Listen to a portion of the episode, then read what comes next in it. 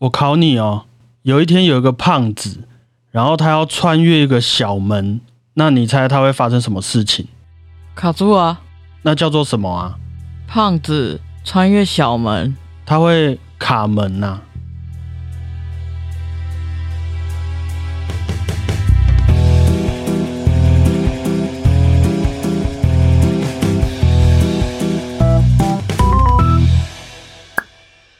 大家好，我是小胖不烫。大家好，我是果鹏。今天又来到了我们的小胖说书啊！这次啊，要分享一个大家好像很熟又好像不太熟的歌剧，由法国作曲家比才改编自法国剧作家梅里美所创作的故事《卡门》这部作品。那在你的印象当中啊，你觉得卡门是怎么样的一个人，或是说他是怎么样的一部歌剧？我记得我一直知道他是一个很放荡，可以这么？说吗？可以啊，比较热情的人。热情，OK，是啦。通常在我们看见的各种商业行销上面，也普遍会把卡门视为一个很热情奔放，然后也很开放的一个代名词嘛。不过，卡门是在一八七四年左右完成的，也在七五年首次演出，距离今年也快要一百五十年了。哇哦，当时听众的胃口其实不是很能接受卡门这样子的故事，他的这个人设，所以卡门首演之后的评价呀，非常的凄惨，大家都没办法认同。即便作曲家比才他自己觉得说，哎，他完成了一部很活泼而且很生动、很有生机的作品。不过随着他的身体越来越差，卡门的各地首演演出举办到一半，比才就在因为卡门这部作品而遭受到的各种批评还有叫骂声之中过世了。天哪！那接着我们就怀抱着这个天哪的心情，先来听听看卡门的故事，剩下的我们就听完故事再来聊哈。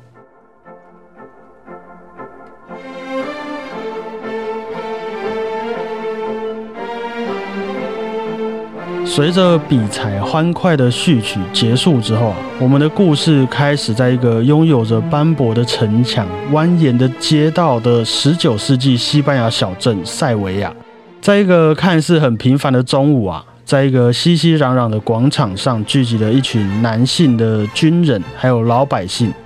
他们正在等待工厂里面的女性工人下班，要找一点乐子，有点类似我们大学的时候，男生都会在女生宿舍底下等女生的这种感觉。只有你吧？就在这个时候啊，有一位看起来很紧张的小妹妹在人群里面穿来穿去，她的名字叫做米凯拉。她正在一群军人里面寻找她也是军人的未婚夫唐河西。问了几个人之后啊，发现她的未婚夫有可能还在站岗，没有办法见她。于是米凯拉也担心自己被其他的士兵骚扰，就赶快离开这里了。过没多久，唐河西准备要来和其他军人换班，那些军人也告诉唐河西说：“诶，刚刚好像有一位妹妹要来找你的样子哦，妹妹哦，对啊，啊大概长得怎么样怎么样啊？”唐河西一听就知道是他的未婚妻米凯拉，于是就决定也在原地乖乖的等待米凯拉过来找他。那就在这个时候啊，当啷当啷当啷当啷当啷，正中午的时间到了，工厂啊也开始午休，于是工厂里面的女工就慢慢的走了出来，一边嘻嘻哈哈，一边和那些在工厂门口等待的军人们开始约会。在这个人群中啊，唯有一位女工特别的引人注目。她穿着鲜红色的裙子，一直在那边转来转去。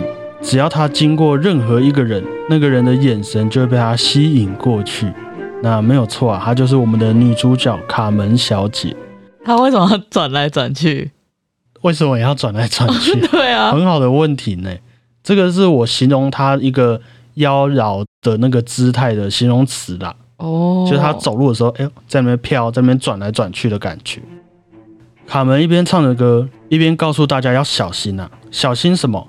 不要随便和我谈恋爱啊！因为如果获得了我的爱情，就会像这首歌的歌词讲的一样，是一只没办法驯服的小鸟啊。身为一位一样难以驯服的吉普赛人，如果让我爱上你，那到时候你就要注意了。不过就在卡门一边唱着歌，一边在人群中转来转去的时候，他发现了有一位军人竟然从头到尾都没看我一眼。哎呀，啊这怎么可以？于是卡门就从自己的胸口里面拿出了一支玫瑰花，丢给了那位军人。并且啊就转身离去。那当然啦、那位军人就是我们的唐河西。唐河西也看着卡门丢过来的玫瑰花，虽然这个丢过来的是一朵花，但是对我来说就好像子弹一样啊。毕竟他也是第一次遇到这种热情奔放的女生嘛。哼，就在唐河西在那边发呆发到一半的时候，Hello，这位先生啊，原来是米凯拉来了。米凯拉带来了唐河西妈妈亲手写的信件，要给唐河西看。唐河西当然觉得很感动啊，也对米凯拉许下自己一定会娶她的承诺。他们两人也沉浸在过去与未来的美好幻想之中。那没多久啊，害羞的米凯拉就先行离去了，就是有点害羞，不敢继续看下去的感觉。那说时迟，那时快啊！工厂里面传出来，最近在看那个中国的小说，工厂里面传出来了许多女生的尖叫，还有打架的声音。原来是卡门和其他工人吵架了，啊，卡门还把人家打受伤啊。于是队长啊也派唐河西进去处理一下，该抓的就抓，该办的就办。唐河西进入工厂厘清事情之后，也把卡门铐了起来，准备带他去警察局。但是哈，人家毕竟是卡门啊，很漂亮，很有吸引力。在押送卡门去警察局的时候啊，唐河西也很心神不宁啊。卡门也借此继续勾引唐荷西，他希望啊，唐荷西能够不小心哎帮他松绑啊，不小心就让卡门逃跑这样子。太不小心哦。唐荷西也还真的就是心里面的小鹿一撞啊啊，一不小心就帮他松绑，然后就让卡门逃跑了。当然啊，他自己也遭受到来自长官的处分，他也准备要去接受这些相关的处罚。接着第二幕的一开场，卡门出现在一个氛围感很重的小酒吧里面，和他的吉普赛朋友们一起跳舞，一起唱歌。突然，有一群人乱哄哄的要走进这个酒吧里面，原来是一群粉丝围绕着我们的斗牛士卡米洛。他们要来这个酒吧帮斗牛士卡米洛庆祝他在斗牛场上面的表现。那卡米洛也为了感谢大家的喜爱啊，对着大家唱起了斗牛士之歌。唱着唱着啊，卡米洛的眼角余光就发现好像有什么东西在闪，哎呀，好刺眼呐、转头过去才发现，正是闪闪动人的卡门本人。懒透了。哎，我还想很久。卡米洛当然马上就坠入爱河啦，心理上的那一种。他也想要上前去认识一下卡门，但卡门只有朝着他冷冷的丢了一句：“我可能不会爱你。”就放任失落的卡米洛离开了。这个时候，远方传来了洪亮的歌声，卡门也马上朝着那个方向看过去，原来是他的唐荷西来了啊！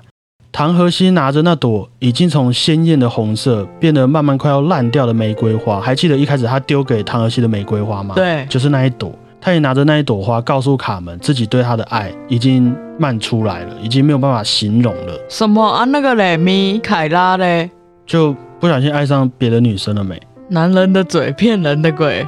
那卡门听完了唐荷西的这个告白，当然也很感动，很开心呐、他也邀请唐荷西和他一起去山上，去那些乡村田野，过着和他们吉普赛人一样自由自在的生活。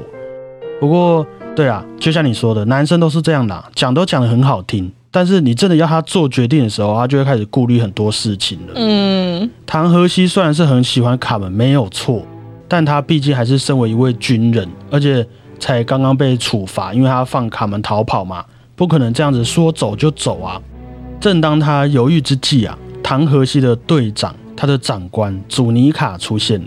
原来祖尼卡也是想要来，就是稍微向卡门献殷勤的啦，就是他也很喜欢卡门这样子。那没想到啊，竟然还在这边看见了唐河西。哎呀，这个小子还敢跑出来玩呐、于是就开始对唐河西动手动脚，毕竟是自己的属下嘛。两个人也越打越激烈。站在一旁的卡门也只好赶紧叫人过来帮忙。可是这个帮忙不是要劝架的意思，是要压制住队长祖尼卡，因为毕竟卡门是喜欢唐河西的嘛。嗯，那既然事情都已经演变成这样了，祖尼卡那个队长也都被绑起来了，唐河西也只好跟着卡门走，逃离这里，一起过着属于吉普赛人自由的生活。天哪，好委屈哦。很委屈吗？一个我稍微推你一把，让你做了这个决定呐。那我们的第二幕就在这边结束了。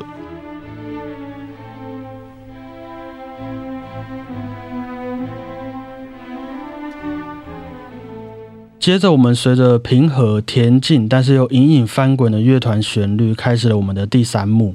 卡门还有唐荷西随着走私犯的队伍开始浪迹天涯，他们加入了那个走私的那个行列。但是，不论唐荷西如何向卡门表达自己的心意，卡门都没有很感兴趣了。他还告诉唐荷西说，自己已经没有像之前一样爱他了，请他自己注意自己的行为。他变太快了吧？哎。这个一个巴掌拍不响啊！其实，在这段时间，汤和西自己也开始越管越多，越来越强势。哦，向往自由自在的卡门，自然而然也会觉得很反感嘛。哼。那另外一头呢？我们先来看看汤和西的未婚妻米凯拉，大家一定都很担心她。对啊，她知道自己的丈夫被卡门勾引走了之后，当然啊，也燃起了要把丈夫找回来的一个心愿。怎么那么傻？于是哈。原本胆小怕生的米凯拉就找了当地的向导，踏上了完全不知道是哪里的旅途，准备要去找唐荷西，他的未婚夫。卡门与唐荷西跟着走私犯的队伍又走了没多久，他们就遇见了斗牛士卡米洛。那当然啦，卡米洛会跑过来也是因为要来找卡门，就是倾诉他对卡门的爱慕之情这样子。啊，毕竟你知道，人生当中很多机会一旦错过就错过了。不过唐河西看到这个情况就没有那么好打发啦，毕竟你卡米洛是情敌嘛。那有这样让你说来就来说走就走的吗？某方面来说啦，唐河西对卡门的爱已经从原本单纯又纯真的那种感情，变得越来越占有，也越来越想控制对方了。于是唐河西就和卡米洛一对一拿着刀子单挑，那两个人就打了起来。不过还好啦，在一旁的走私犯们也把他们两个人拉了开来。毕竟一个是前职业军人，一个是斗牛士，那个拳头或是刀子真的挥下去是很不得了的事情啊！应该很精彩，真的蛮精彩的。我很少在歌剧里面看到这一种武打画面，对武打的动作戏份哦，推荐啊，推荐。于是被拉开来的卡米洛也拍了拍自己脏掉的衣服啊，转头和大家说。既然如此，我的话也说完了，我就不打扰各位了。不过，还是希望大家可以来城里观赏我的斗牛表演啊，看看我的身手哦。说完啊，一边唱着《斗牛士之歌》，一边很帅的走了回去。什么意思？他是来宣传的吗？他就是来求爱啊，求完了，他该讲的讲完了嘛。然后唐河西又在那边闹，那他就是就是很识相的就先离开了。哦，其实有一点啊。我也不跟你这个小孩子计较那种感觉啦。随着卡米洛离开的身影啊，那卡门的眼神哦，也是直勾勾的盯着卡米洛的背影，越看越可爱啊。但是这些景象，唐荷西当然也看在眼里啊，是越看越生气啊。就在这个时候，唐荷西发现一旁窜出了一个人影，诶，是谁呢？原来是他的未婚妻米凯拉，她终于到了。米凯拉告诉唐荷西说啊，哎。你的妈妈已经生了重病，请你不要在外面这样跑来跑去，好好跟我回家吧。唐河西刚刚经历了这些大起大落，心中虽然还是有很多咽不下去的气，不过听完米凯拉说的话，还是决定先回家了。可是也没有那么简单哦，他也回头丢下了一句话给卡门：“我们一定还会再见面的。”说完，我们的第三幕就结束了。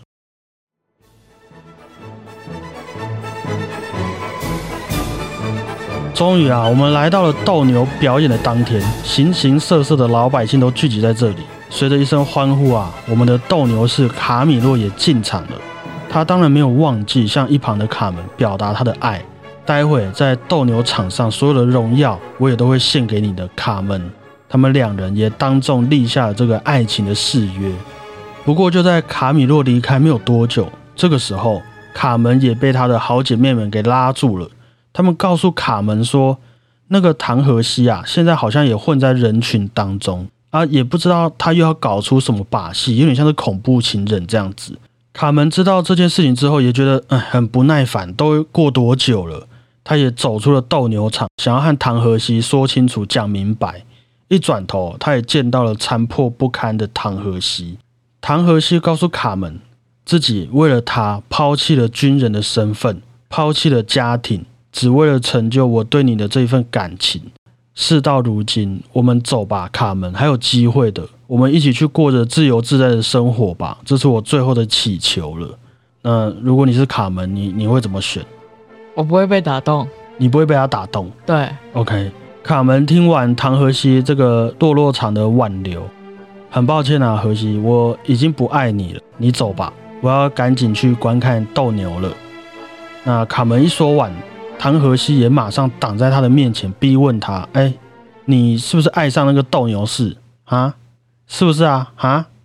啊，正常我们被这样子问，心里当然会很不爽嘛。”对，卡门也是一甩手啊，把唐河西之前送给他的戒指丢在了地上，跟他来个一刀两断。他也准备要继续往前走，不过就在这个时候，随着一声欢呼，斗牛士的表演刚好结束了，而卡门的这个胸口啊，也多出了一把匕首，扎扎实实的插在上面。看表演的人都走了，只留下倒在血泊中的卡门，还有趴在他身上痛哭流涕的唐荷西。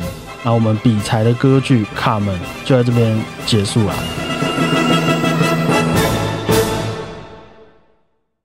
所以唐荷西杀了他吗？对啊，干嘛这样？因为得不到啊。天哪！你看，就连我听到也有点傻眼。在那个时候的年代，一八几年的应该也不行吧？他们不行的地方还有很多啊。然后我来慢慢分享给你听。当初那个比才作曲家，他在看到卡门这个故事的时候，就被里面的那一种啊追求自由、追求爱情的情节给深深的吸引了。于是就用了大约两个月左右完成这部一千两百多页的歌剧总谱《卡门》的歌剧。写完之后啊，他也觉得说，嗯，对我这次写的音乐真的写得很触笔，大家一定会喜欢。不过令当时的人们感到反弹的，反而是卡门的剧情部分，就像刚刚你说的，就也不意外啦。相信大家听完故事，也大概可以理解说当时那个年代的人们的反应，包括你刚刚说的那个谋杀的部分。卡门自己啊，也是看似很随意的勾引男人，又很随意的丢弃人家的感情嘛。而且在剧情里面还包括了一些走私犯啊、逃兵啊等等这些东西。不要说是我们这些观众啦，就连剧院的工作人员、导演，还有参与排练的歌手啊，也都非常的难以认同。还有我怎么唱歌唱一唱，唱到最后一幕、我就死了，这很莫名其妙嘛。所以就有很多人排练到一半就直接逃跑不演了。哦，真的、不过一百五十年后的我们也都可以理解啦，有些事情就是会这样子令人觉得很反感，所以我们才有能够讨论和想象的地方嘛。从故事的一开始啊，不论是我们这些听众，或是故事里面的角色，都对身为吉普赛人的卡门，他能那么自由、那么决绝的去选择爱情的这种个性，感到很新奇。蛮意外的新奇是泡菜吗？啊？新奇是不是泡菜改名叫做新奇啊？是吗？我记得好像有这件事情呢、你查一下，没有听我查一下，我查一下，这样不行，这样不行。我我现在立马查一下，我觉得这不行。这个讲到 Two thousand years later. 韩国官方公告的中文标准译名则为新奇，所以我不能讲泡菜了。可能是要跟我们平常的那些，譬如说台式泡菜啊那种做一个区别吧。哦，我要吃新奇锅，新奇锅，yes。呃，我刚刚讲什么去了？这个很新奇。哦，很新奇。那天哪，我都满脑子都是泡菜。我们会也会觉得卡门这种个性很值得嘉奖。对，OK，某部分来说，因为在早期啊，甚至是现在的某些时刻，大家都会用性别来决定说谁拥有某些事情的选择权，嗯哼，而且这些权利啊，通常也不会是女性拥有的。更何况啊，卡门本身还是一位外来的女性，对耶，所以在故事里面啊，这些种族、性别，还有一种上对下的阶级等等的意识啊，那么根深蒂固的门槛都被卡门给无视了，因为他只愿意追随自由嘛。好，可是他有很大一部分可以无视的原因，也是因为她很漂亮啊，大家想要追求她，想要对她示好。可是不管多漂亮，她最后她的结果也还是被一个喜欢她的男生亲手葬送了她自己的性命啊。就因为他拒绝了这个男生的请求，那个唐荷西的请求，那好，我这样子真的就有成功追求到我想要的自由了吗？我在做功课的时候有看到一段形容卡门，我觉得很贴切的话。他的意思是说，从一开始，身为一个女性啊，很容易就会被当做可以争夺的一些产物。那只不过今天这个战场就是发生在卡门的身体上面而已。比才啊，他也用了很多听起来很性感、很妩媚的那种半音的元素，你还记得吗？噔噔噔噔噔噔噔，对，听了很挑逗。对，那加上那个哈巴内拉的那个节奏形态啊，也让我们更觉得这位红彤彤的卡门有很多秘密、很妩媚、很多吸引人的地方。哦，又加上他的衣服是红色的，嗯，对啊，就像是故事里面角色认为的那样，那些军官、那些老百姓也都觉得卡门是这样子的人。我自己的小小感想哦，虽然我们可以讨论很多故事里面角色互动的情节，不过我觉得比才也用他自己的音乐来故意让我们也很刻板的一样看待故事里面的角色。哎，真的哎，我再举个例子，像是米凯拉他的音乐，他的唱歌的一些曲调，我们都可以听到哇，很虔诚、很单纯的感觉，就像他在故事里面的所作所为一样，他一心只有他的未婚夫嘛。不过，如果我们也觉得这样子的米凯拉叫做虔诚、叫做乖的话，那我们会不会也很像故事里面的那一些人一样，就是希望米凯拉变成我们希望的那个样子？就是世俗眼中的那一些嘛。对，我觉得比才是故意站在这个角度去写那些曲子的。他把我们男生想要的那个妩媚的样子给描写的很深刻。天哪，其实他整个不管是人物或者是音乐，都在讽刺社会的写照，这样对啊，对啊，哇哦，有点我歧视你的歧视的那种感觉。可是还是那句话啦，有可能都只是我们想太多了，好不好？他可能说、哦、没有，我就这样想，就写出来而已啊。对啊，我我只是觉得卡门这样很好听而已啊。可是卡门的音乐还是会让我觉得调皮到有一点没有办法忽视的那种感觉啦，真的太抢眼了。对比起过去听到的其他古典音乐来说，所以上述的种种，好不好？大家也可以体会一位艺术家可以带来的影响的，嗯，也是这些作品能够让时代继续进步的一些反思啦，反思。嗯，虽然这部作品啊，《卡门》这部作品刚开始在法国首演的时候，真的是遭遇到了许多的批判，很强烈的批判。不过后来他也绕了一大圈，被像是布拉姆斯听见，被柴可夫斯基听见。